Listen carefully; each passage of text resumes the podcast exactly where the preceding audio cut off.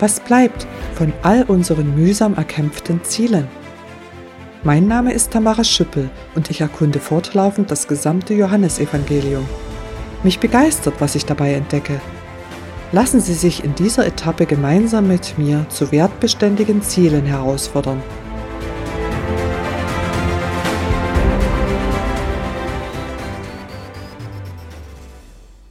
Einige Leute, die bei seinem eindrucksvollen Gastmahl dabei waren, bleiben hartnäckig dran an Jesus. Wir werden sein intensives Gespräch mit diesen Leuten in mehreren Etappen behandeln. Damit uns der Gesamtzusammenhang gut vor Augen steht, empfehle ich, das gesamte Kapitel Johannes 6 gründlich durchzulesen. An dieser Stelle zitiere ich die Bibel Johannes Evangelium 6, die Verse 22 bis 29.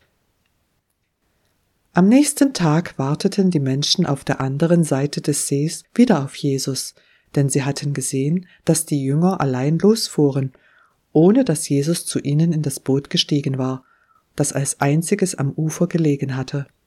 Inzwischen legten mehrere Boote aus Tiberias an der Stelle an, wo die Menge das Brot nach dem Dankgebet des Herrn gegessen hatte.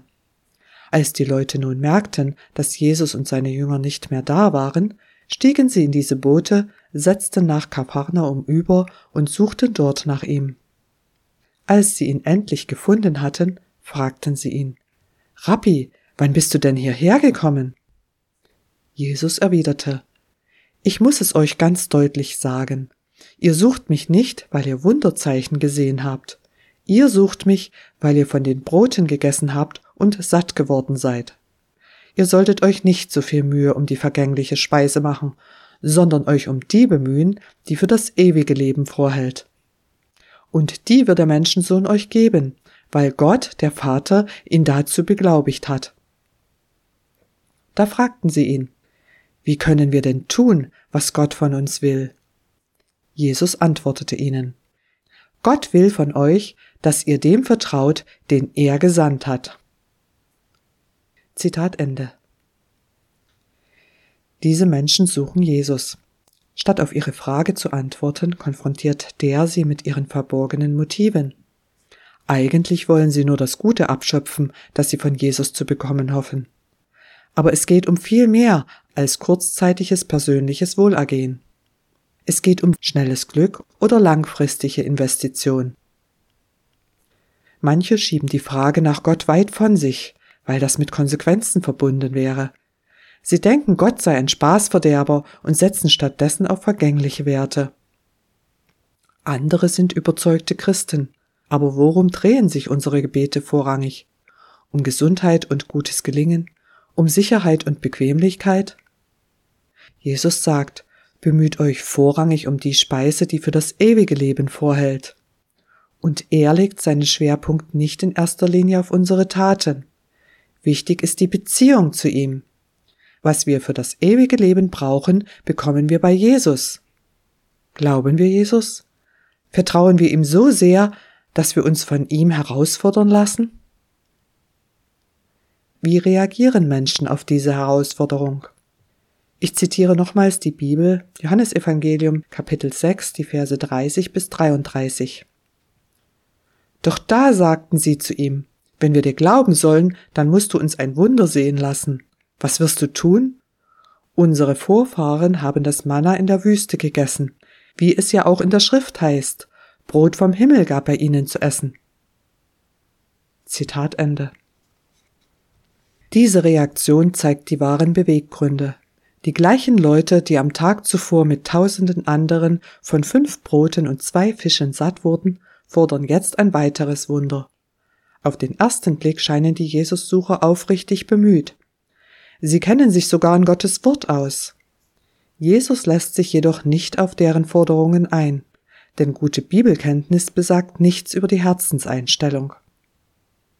Ein theologisches Streitgespräch bringt uns Gott nicht näher.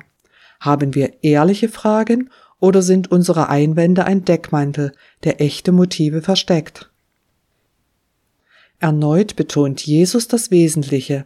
Ich zitiere weiter Johannes Evangelium Kapitel 6, die Verse 34 bis 35. Jesus erwiderte, Ich versichere euch nachdrücklich, es war nicht Mose, der euch das Brot aus dem Himmel gegeben hat, sondern es ist mein Vater, der euch das wahre Brot aus dem Himmel gibt.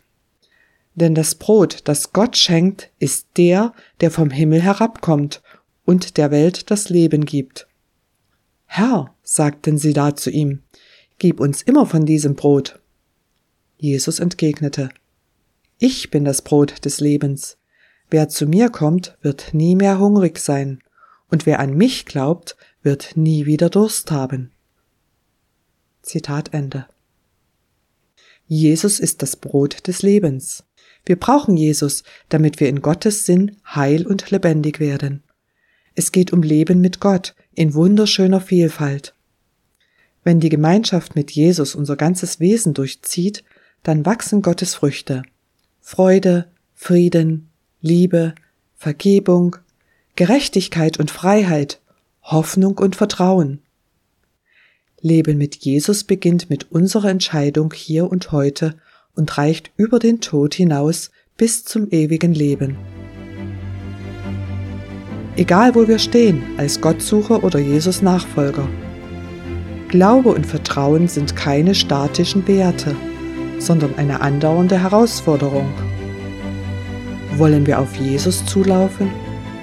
Lassen wir uns von ihm zu wertbeständigen Zielen herausfordern?